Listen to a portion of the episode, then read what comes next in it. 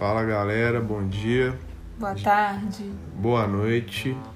Eu sou o João e esse é o Café com Treta. Eu sou Nirvi. A gente volta aí depois de uma semana sem café com treta por motivos de bloqueio criativo. Também porque foi meu aniversário, né?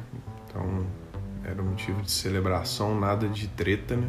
Parabéns, João. Obrigado, amor, obrigado. Pois bem, ontem, inspirados pelo Causa em Ação, documentário do que conta a história super versátil desse artista que supera clichês, que é o George Maltner.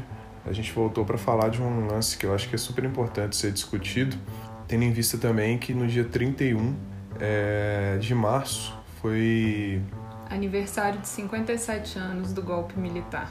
A gente vê algumas manifestações da internet de pessoas que se mostram favoráveis aos atos, entre aspas, comemorativos do golpe militar. A gente também vê algumas pessoas tratando isso como se não fosse um golpe. E assistir o documentário do George Maltner, pelo menos para mim, foi um suspiro, foi um respiro num momento onde a gente tem que passar por uma pandemia onde mais de 310 mil pessoas morreram e onde a gente ainda tem que enfrentar é, esse tipo de pensamento reacionário e conservador ainda como Pessoas pedindo a volta da ditadura militar, por exemplo. exatamente ontem eu e a Nívia a gente estava conversando e eu achei que era interessante a gente a gente gravar essa conversa primeiro porque eu gosto de assuntos polêmicos e segundo porque eu acho que é de muita relevância e, e é extremamente contemporâneo também.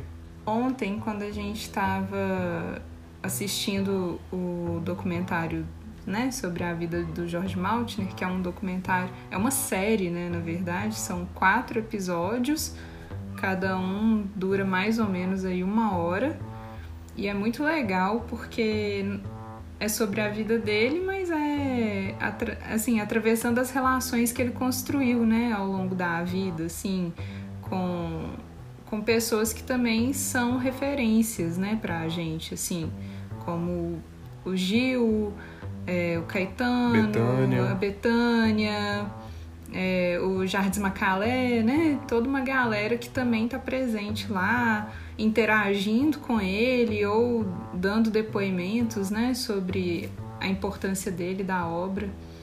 E, e aí, eu ontem conversando, eu tava falando com o João é, desse movimento, né, que vem acontecendo já há algum tempo, que eu fiquei viajando nisso enquanto estava assistindo o documentário, é, sobre como que essas pessoas que são referências e que se fizeram referências é, durante o período da ditadura militar, nesse momento voltam, né, de, principalmente depois da eleição do Bolsonaro, vem contar sobre essa história, né, sobre como foi experimentar o período da ditadura e o que eles atravessaram nesse, nesse processo todo de violência, de repressão, exílio e censura, como que isso impactou a vida não só deles como artistas, mas de toda a população e como que a população sofreu o impacto disso tudo,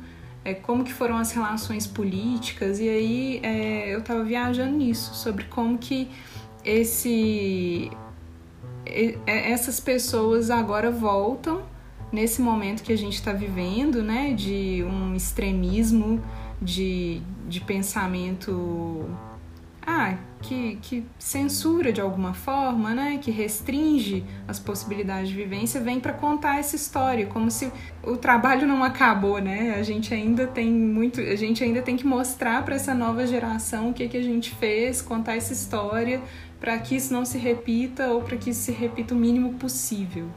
Sim. É, só para contextualizar um pouco o documentário, é, o documentário se chama O Caos em Ação ele conta principalmente a trajetória do George Maltner nos anos 60 e 70, toda a sua trajetória artística, porque ele não se restringe única e exclusivamente a ser músico, né? O George Maltner é escritor, poeta, filósofo ele é diretor de cinema, ele também fez teatro. No meu corpo sangue não corre não, corre fogo e lava de vulcão. E eu acho que é muito legal, assim, eu não sabia que ele tinha todas essas facetas, né? E, e foi muito, para mim foi muito impactante, até bem emocionante assistir o, o documentário dele, porque trata-se de um ser humano, assim, superior, sabe? Como, não sei nem se eu posso dizer isso, mas é porque é um, é, um, é um indivíduo que ele tem uma visão de mundo muito diferenciado. Ele me pareceu uma pessoa muito serena, ele é uma pessoa que vibra vendo os amigos dele tocando. Eu acho essa coisa mais legal do mundo, assim. É verdade. Sabe? É muito foda, às vezes, quando ele. Quando a gente tá vendo um documentário assim, né? Ele tá lá trocando ideia com o Gil. E aí o Gil começa a tocar uma música, assim, você vê o olho dele brilhando, né? Tipo assim, porra, mano. Uhum. Que foda, é o Gil que tá tocando. Tipo assim, parece que o cara nunca viu o Gil na vida, sabe? Tipo assim. O que eu achei bem legal no documentário, assim, é, é demonstrar uma faceta dele é, como pensador que eu não conhecia e não sei se quem está ouvindo isso também já conheceu, porque ele foi o fundador do Partido do Caos, que ele tem alguns significados que eu não vou lembrar agora quais são os significados do Partido do Caos, mas um dos significados que era um partido comunista, né? E é caos com K. Ana, é, era um partido, um partido anarquista, anarquista que aí em algum momento um membro do Partido Comunista fala que vai aderir a algumas formas de pensamento, né, do Sim. Partido do Caos. É. Cinco bombas atômicas em cima do meu cérebro. Quando eu era pequeno, saudades eletrônicas. E eu acho que é muito. E ele tem uma vivência que é muito diversa dessa vivência que era gente no Brasil, ele vem, de, ele é um filho de imigrantes que vieram, que fugiram da, da repressão nazista na Áustria e ele teve uma, uma vivência em família muito peculiar. Ele conta no documentário que a mãe dele se separou do pai dele e foi morar com o padrasto, mas o pai continuou morando próximo, né? Então, tipo assim, ele teve a mãe, o padrasto e o pai próximos o tempo todo. E ele tinha muita liberdade. Né? Você só, ele diz que além de te dar acesso a vários livros, ele, as pessoas só poderiam entrar no quarto dele se ele desse autorização, assim. Então, assim, e o quarto dele era como se fosse um QG, né? Tipo assim, várias pessoas da rua, ele fala isso, é, conviveram com ele e ele teve uma vivência dentro do candomblé quando ele era criança, porque quando eles vieram da, da Áustria, a mãe dele ainda estava bem traumatizada e aí a cuidadora dele que foi meio que a mãe dele durante esse período e aí levou ele para o candomblé. Então ele tem uma vivência dentro do candomblé também. Usava na cabeça a coroa prateada sagrada de um antigo rei Lago. Uh! O filho predileto de Xangô. Mas voltando à questão do caos, em um dos conceitos do caos que eu acho que é o mais legal é, é se trazer o caos para você mesmo. É o que, que significa o caos para você, né? Além dessa visão anarquista, é você trazer o caos para dentro de você e como que esse caos vai ressignificar a sua forma de pensar, a sua forma de agir. Que eu achei que foi o conceito mais legal do que ele trouxe assim no documentário e que eu acho que é importante ser destacado. É, eu conhecia muito pouco da, da obra do George Maltner, assim, muito pouco mesmo. Eu lembro de ter ouvido o nome dele vagamente quando eu era mais jovem, assim, até quando eu pesquisei sobre contracultura e tal, o nome dele, né, surgia invariavelmente nas pesquisas. É, mas depois eu não, não aprofundei nesse conhecimento e não, não sabia muito é, fui apresentada a muito da obra dele por, por João mesmo, pela, pela busca que ele mesmo faz das músicas e tal. E me surpreendeu muito positivamente, assim. Acho que a impressão que você teve dele é, foi muito a que eu tive também, dessa coisa dele passar uma emoção, tanto né, no contato com os amigos, de vibrar vendo os amigos, né, tocando, falando, né, trocando ideia ali, é, quanto também, assim, daqueles momentos que ele tá até lendo, né, a obra dele também, né, lendo Sim. aqueles momentos no documentário que ele tá junto com a filha e eles estão lendo as letras da música e tal, assim, me passa uma ideia de uma pessoa muito é, aberta, né, assim, eu acho que a, a ideia que eu tive dele no documentário é isso, de uma, de uma abertura, num sentido de absorver as coisas e não de rejeitar. O Sim. movimento era sempre de, de o que que isso tem de, de potência, de legal que eu posso absorver e, e elaborar isso do meu jeito, sabe? Sim. Eu acho isso muito, muito foda. Sim, é, não, eu acho muito foda, indo na direção do que você falou, é essa questão do, do ouvir mesmo, né? É muito legal que sempre que ele tá com algum amigo dele e eles estão trocando uma ideia, você ouve muito mais o amigo do Jorge do que o Jorge em si. Porque ele realmente, você percebe ele absorvendo as coisas que a pessoa tá falando, né? Às vezes ele tem uma ideia parecida com aquela, né? Às vezes ele já sabe daquilo, mas mesmo assim, ele se dá o trabalho de ouvir, eu acho que isso é. Eu, eu, eu achei aquele ser humano sublime, sinceramente. assim, eu, tô, eu tenho um crush no George Martin. Eu também tenho. Eu não peço desculpas e nem peço perdão. Não, não é minha culpa. Essa minha obsessão. Já não aguento mais ver o meu coração como um vermelho balão rolando e sangrando, chutado pelo chão.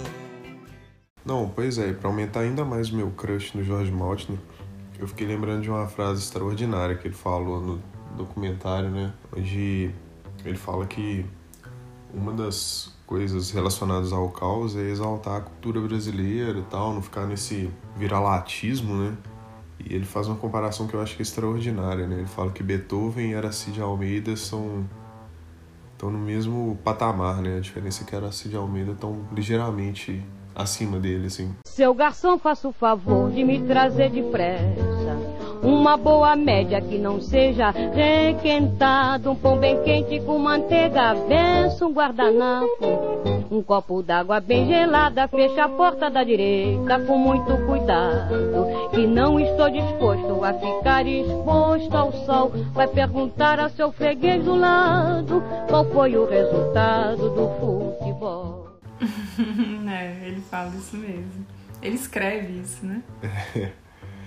O, mas voltando naquele, no que você tinha falado, né, a respeito de ah, dessa movimentação desses artistas, né, já no fim da vida deles, eu fiquei lembrando também de uma entrevista que a Gal deu recente, acho que foi Pedro Bial, acho que a gente até chegou a comentar disso em algum momento, né, onde ela falou que no início da carreira dela o posicionamento político estava muito relacionado à arte, né, hoje é um, uma questão que está mais relacionada à política. É como se fosse uma escolha, Sim. né? Assim, de antes tinha uma questão estética e artística, igual você falou, né? Assim, que se envolvia com a política, mas assim, hoje o posicionamento muda, né? Ela, ela não usa a necess... ela usa também, mas não usa necessariamente a arte, mas sim o, o status dela, né? Assim, a, a pessoa que ela se tornou hoje. Sim, a, a história dela, né? Isso. Eu acho que isso é extremamente importante se pensar e eu acho que quando a gente revisita né, a, a história, a discografia, a bibliografia desses artistas, né, eu acho que eles sempre tiveram esse eles têm um histórico de luta que é muito que é muito relevante e eles se posicionarem é uma forma também de mobilizar pessoas como nós, né, que ainda somos jovens, né, e teoricamente informados, né, conscientes das nossas decisões, para que a gente também se mobilize ou tente fazer o máximo possível para que a gente não volte ao obscurantismo, né? É o que o Tom Zé fala, né? Assim, a gente vai ter que governar, né? Daqui a alguns anos vamos ter que governar. Daqui a alguns anos vamos ter que governar. É, não. E tá chegando esse momento e aí o que a impressão que dá é que essas pessoas, né, essas referências estão criando como se fosse um espelho, né? Assim, referência, referência para que isso possa ser usado em alguma medida. Sim. É, enquanto a gente estava trocando ideia também, eu tirei um tempo para fazer uma pesquisa e, e muita gente pergunta pro Jorge Maltner, por exemplo, o que, que ele acha da releitura que, a, que o Chico Science e a Nação Zumbi fizeram para o Maracatu Atômico. E eu acho que isso vai muito na direção do que a gente está conversando agora, né? Ele, ele fala que ele sempre exalta, toda vez que ele vai tocar um maracatu atômico, ele exalta o Chico Science, ele sempre fala, primeiro, numa das entrevistas ele fala assim, eu acho que a versão do Chico Science é lindíssima, tal, e toda vez que eu vou tocar um maracatu atômico eu falo do Chico Science, eu dou um salve pro Chico Science, porque é muito sobre isso, né? Tipo assim, a história precisa continuar, né? E aqui passar com raça eletrônico, maracatu atômico.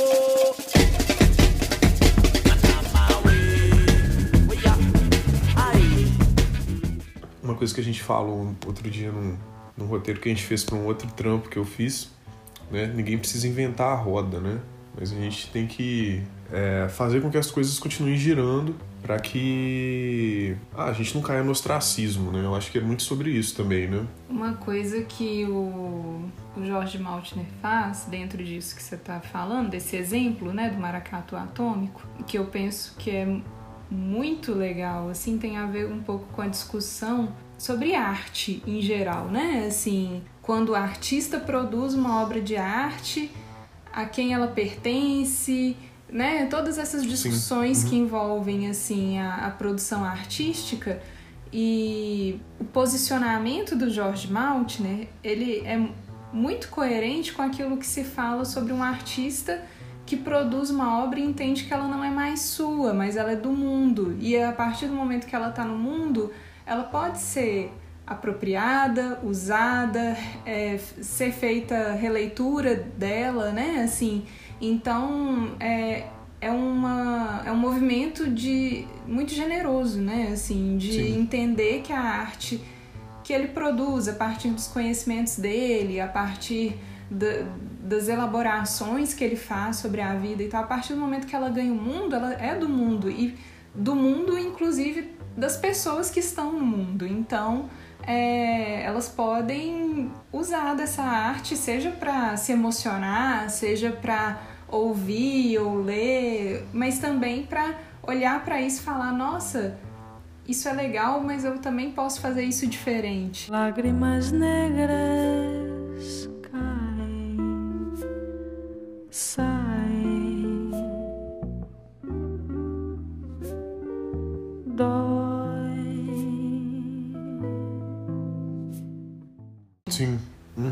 Isso é uma coisa. É, eu acho que isso é a coisa mais legal, inclusive, né? Tipo assim, a possibilidade de transformar a arte, né? Aquela coisa, ela não ser uma coisa estética, né? E eu acho que é muito legal isso que você falou, porque normalmente quando o artista coloca alguma coisa lá, né? Tipo assim, eu lembro que uns anos atrás, quando a gente tocava com a Curve, a gente arrumou um produtor e o cara falava assim, ah, eu vou falar mal do seu filho. Tal, né? Tipo assim, cada vez que ele ia falar de uma música, ele falava, vou falar mal do seu filho. E eu acho que é muito sobre isso mesmo, né? Às vezes quando a gente tá escrevendo uma música, quando a gente tá escrevendo uma poesia, ou quando faz uma amostra de fotografias e tal, a gente a gente quer expor aquilo, mas a gente também não quer que aquilo seja criticado, né? Porque a gente enxerga aquilo como se fosse um filho da gente, né? Tipo assim, ah não, velho, ninguém vai ficar botando defeito no meu filho, ninguém vai falar que meu filho é feio, né? E o George Maltner não, ele tem uma abordagem muito muito madura disso, né? Uma abordagem muito é, universal, né? Ele entende que a arte é para ser compartilhada, transformada, repaginada, criticada.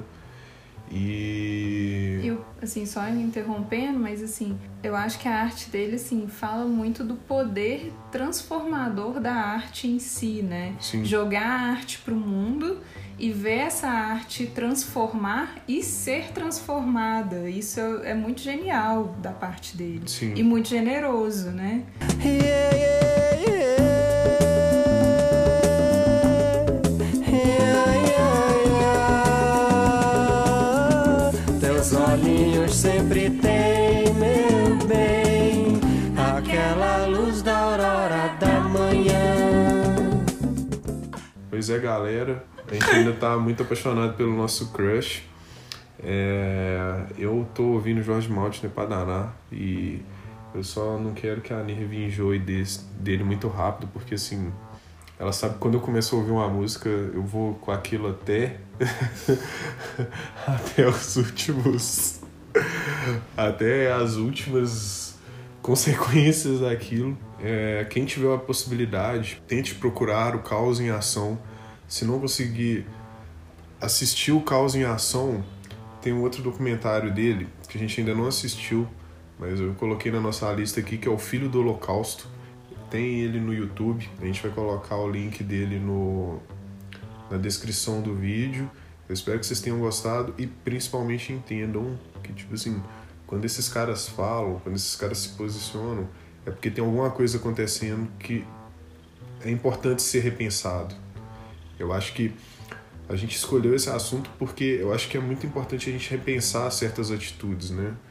É, o último podcast que a gente publicou foi a Nive falando muito bem sobre várias coisas e me remeteu muito a um podcast que a gente escreveu em conjunto pro também quero falar um podcast que é sobre empatia, né? Eu acho que eu acho que é o momento da gente realmente repensar certas atitudes, repensar certos posicionamentos e principalmente buscar referências que vão fazer com que a gente tenha uma visão diferente do mundo. Acho que não é uma coisa que a gente tava brincando aqui esses dias, né? É largar um pouco dessa visão de roqueiro, né? Tipo assim, porque roqueiro acha que assim, ele pensa a coisa de um jeito e tem que ir com aquilo até pro cemitério, né? Tipo assim, até pra cova o cara vai com aquela ideia. Então acho que é abrir a cabeça, entender que tem muito mais coisa além do que a gente pensa e tem muita gente muito foda falando sobre isso, interpretando isso e compartilhando esse tipo de ideia. É, eu acho que quando a gente entende que não existe só a gente no mundo, né? É, essa é, uma, é meio que uma revelação, assim. Eu acho que foi um pouco do que eu tentei trazer no, no último podcast.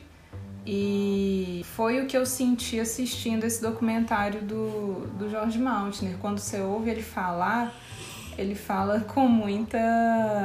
Aliás, quando você ouve ele falar, você ouve ele falando sempre assim, na, na entrelinha daquilo que é sobre essa coisa que a gente trouxe, né? Da generosidade, tá sempre disposto, né? A conhecer, a trocar e a compartilhar.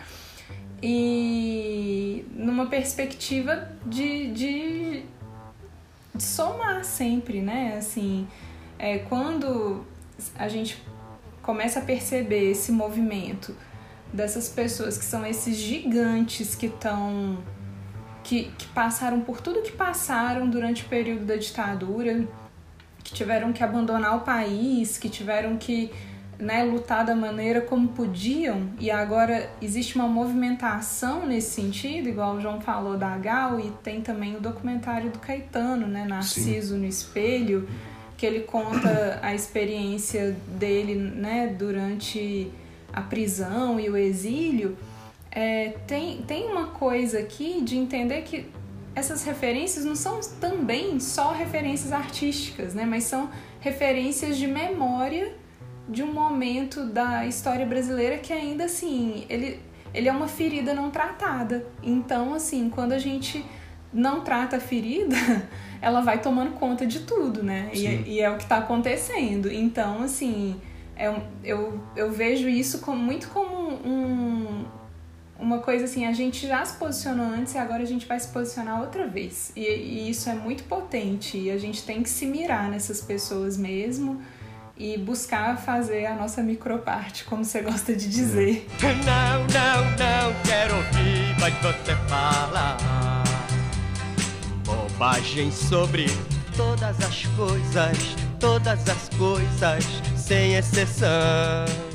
Como diria Benegão, né? Fazer sua micro coisa para que pra, sua micro parte para que alguma micro coisa no mundo mude, né? Exatamente. É... Então é isso. Ouçam Jorge Maltner. Leiam Jorge Maltner. Assistam Jorge Maltner, Se apaixonem por Jorge Maltner. porque ele é assim. Que homem. Que homem. Sensacional, Brasil. Sensacional. E logo menos a gente volta com outros assuntos não tão. Ou talvez tão polêmicos. ou mais. ou menos. Né, isso não é importante. Nunca saberemos. Semana que vem será uma surpresa. É. Ou não. Ou não, né? Então demorou então. Chama que é nós. Beijo pra todo mundo. Valeu. Valeu, gente. Não leve a mal, mas seu olhar é bestial. Tem olhar de fera, tem olhar de triste, tem olhar primavera tem olhar de quem só bebe uísque. Mas não faz mal, não, não. O seu olhar, sim, sim, é bestial.